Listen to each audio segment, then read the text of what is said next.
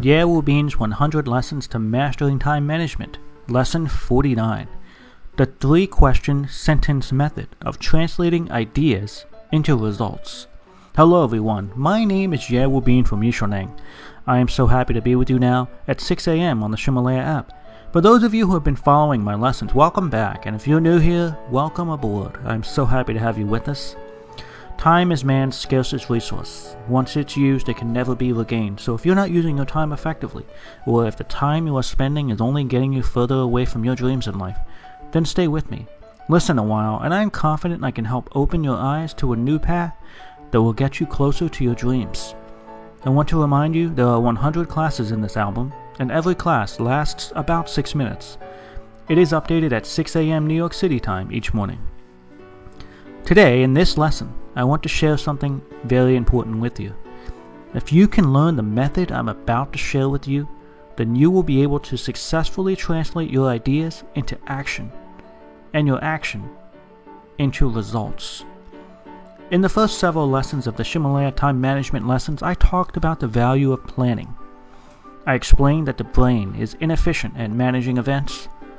The essence of time management is the classification of events and that we can do it much more efficiently using proper planning than the brain can at managing. The brain is a processing unit, not a hard disk. Therefore, the first step is to empty the brain of its memory storing function and collect all of its ideas. Remember, the brain is used to think, not to remember. Memorizing is a brain activity that takes up valuable brain resources, so we must keep it at a minimum to free it up for the other more important things. The brain cannot efficiently remember things, it struggles to do so. That is why things that have not been completed will fester in the brain, will stay there, and cause anxiety. It is far better to collect these items and tasks and put them away into lists, preferably in an app on our mobile phones. There are two types of items that we can put in our lists chores and actions. Chores and actions. Chores cannot be managed. They include things like your worries, concerns, ideas. These things cannot be used for action. So today I want to share an important idea. Chores cannot be managed. Only action can be managed. In order to determine whether a task is a chore or an action, ask yourself three questions. First, should I do this? Should I do this? Second, what is the result I want? And third, what is my next action? Should I do this? What is the result I want? And what is my next action? Some tasks are not necessary. We let them occupy our minds, but they do not advance us toward our goals. They're not important and they're not urgent.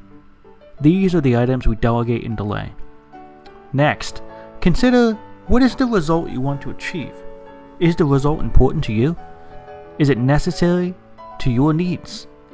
Are you simply doing this to act without intention, or is the result meaningful to you? Then ask yourselves, what kind of results do I want to achieve? After you have determined that the result is important, you must determine the quality of the result you want, the kind of result. Now, here's a formula for you I plus a verb plus a key person plus a thing. The verb the key person and the thing. These are reflections of one thing, that is the result you wish to accomplish. So let's look at an example of the verb, key person, and thing sentence. Imagine you're stressed about a medical exam or a checkup that you need to have. You know you need to make an appointment to get this exam, but you're too busy and you know it's not easy to make time to get to the exam. And further, you know that you must schedule your exam several weeks in advance in order to get a time slot with the doctor, but you don't remember to do this either. You forget. You procrastinate. Finally, after many weeks, you make some time for the exam, but you realize that since you didn't schedule it, you cannot set an appointment so soon. So, what should we have done differently? The first thing I suggest we should have done is write the need for a medical exam down.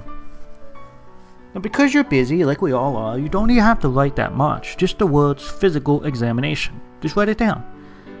When you do this, you have released the item physical examination from the brain and put it into the recording system outside your brain, which allows you to feel at ease to continue the work you're currently doing. Later, when you have some time, clean up the recording system outside your brains, which means organizing, using a system. When you later review these items and come across the physical examination item, ask yourself, do I still want to get the physical exam? If you have not had an exam for a long time, then you must continue to get one. It is important to you, it's something you need. Then you need to ask yourself the second sentence What results do I want to achieve? Well, you need a medical report that tells you how you're doing, how you're feeling, what your health is. Then you ask yourself the third sentence, the part of the sentence. I'm very busy now, but for the medical examination, what can I do right now? What is the action? What is the thing I can do right now? Well, that step is to make an appointment by phone. So at this time, the recording system outside your brain can revise the chore physical examination, that thing you put down, and convert it into an action sentence using the following formula of I, verb, key, person, action, and thing. I plus verb plus key, person plus things. For example, I will call, that's the verb, I will call, then the key person, I will call the doctor's office. And then the thing, to make an appointment for the medical examination in the hospital. So that thing is the thing you need to accomplish. So that physical examination becomes a sentence. That sentence is I will call the doctor's office to make an appointment for the medical examination in the hospital. They comprise the I plus verb plus key person plus things. Can you see how that works? At this time, the sure physical examination, becomes the next action call and make an appointment for a medical examination, and it becomes a thing to make a call. It's no longer a chore.